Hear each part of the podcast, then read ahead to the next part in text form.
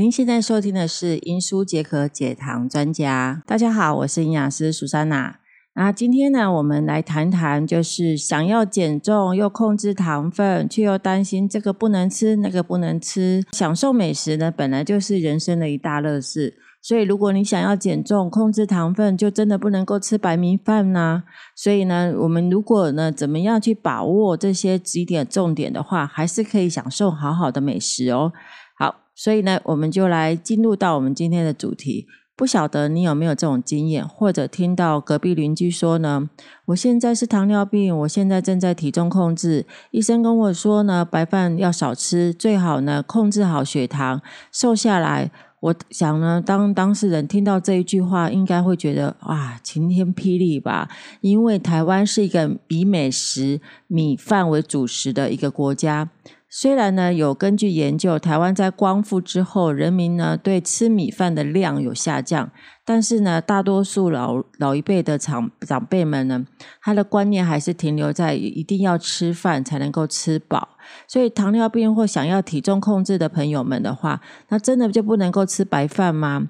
事实上呢，想要稳定血糖，又要吃饱，又不挨饿，又可以达到体重控制，关键在于是尽量呢减少饭后血糖的波动。饮食上呢，尽量选择这些低 GI 的饮食啊，这食物。所以下面呢，我跟大家来介绍几个稳糖而且减重、维持好体态的食材哦。而所谓的 GI 饮食，就是指我们吃进的食物造成血糖上升速度快慢的数值，也就是升糖指数。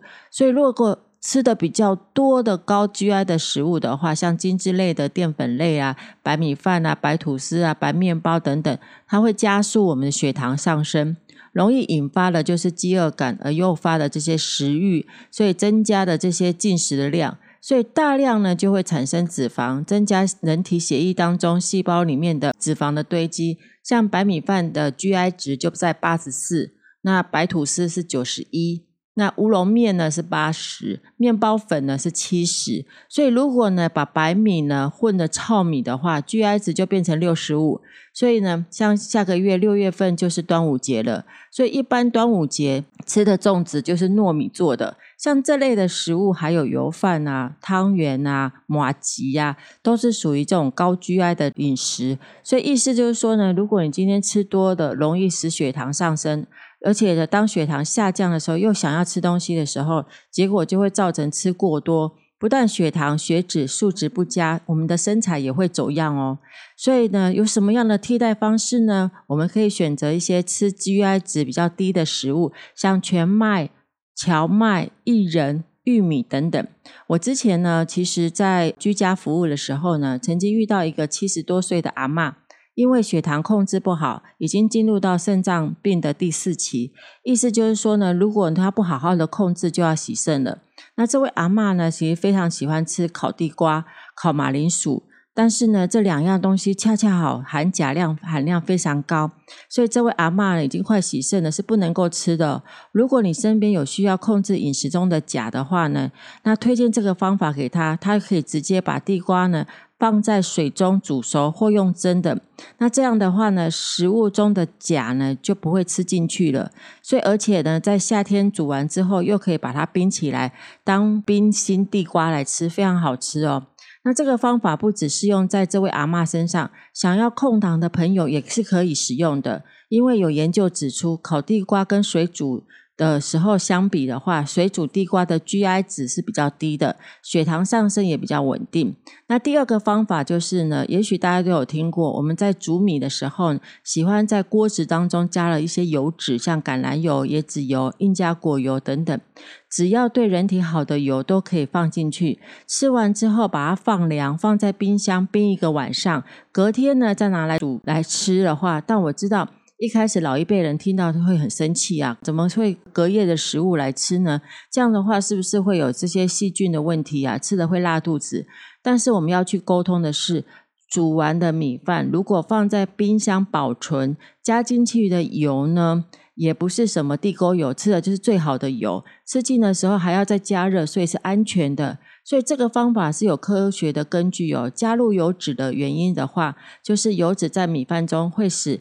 淀粉的成分发生变化，然后变成难以身体消化的叫抗性淀粉，所以就会米饭不容易呢被小肠所吸收，所以有助于延长血糖的上升。而透过这种延长血糖的上升的时间呢，就可以抑制脂肪的堆积，在体内也会有帮助，能让我们更不容易发胖。另外第三个呢，就是目前很时尚流行的花椰菜米。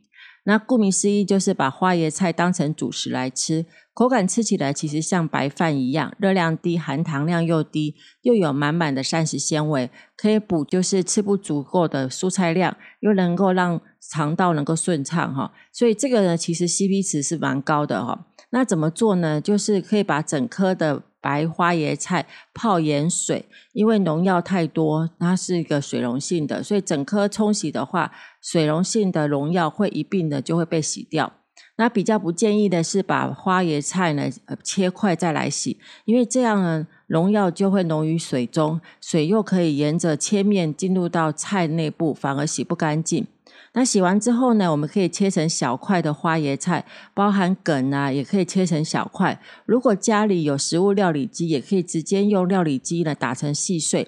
那预防呢花椰菜米变色，可以挤一些，比如说柠檬汁，之后呢把它冻在冷冻库里面，想要吃的时候拿出来加热，真的非常方便啊！实在没有时间动手的话呢，市面上有很多商品，上网订购都可以找得到，也可以取代部分的主食。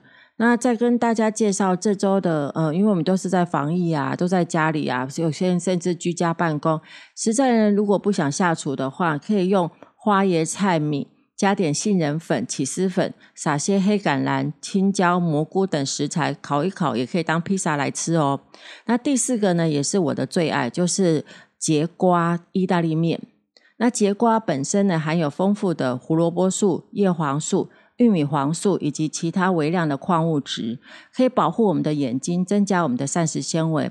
所以同时呢，它列入到平时的饮食当中的话呢，西式意大利面吃起来细细长长，然后你可以买一些像比如说那个节瓜，然后跟把它切成一些一细细的一条一条的话呢，就可以把它当成是意大利面来吃哈，非常好吃哦，很值得一试。所以以上呢，就是今天跟大家介绍的四个食材。那第一个呢，我们真的要选择就是低 GI 的食材。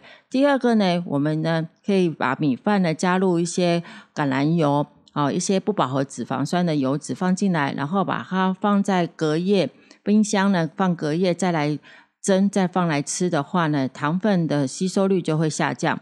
那第三个就是花椰菜米，第四个呢就是节瓜面。那前两个在食物六大类食物当中呢，都是属于全谷类的杂粮，也就是淀粉类。虽然低 GI，但是吃过多还是会胖，所以还是要注意大家节制哦。那后两者的话呢，是花椰菜米跟节瓜面，它是属于蔬菜类，可以帮助血糖值的稳定，也可以摄取额外的纤维质。所以呢，如果呢，你居家在家，然后呢，平常无事的话呢，你可以试着来做看看。那这样的话呢，不仅你食物摄取的糖分呢也会降低，那血糖也会很稳定。那以上呢就是我们在第二十一集的介绍。那希望各位呢能够健健康康、平平安安。我们下次见了，拜拜。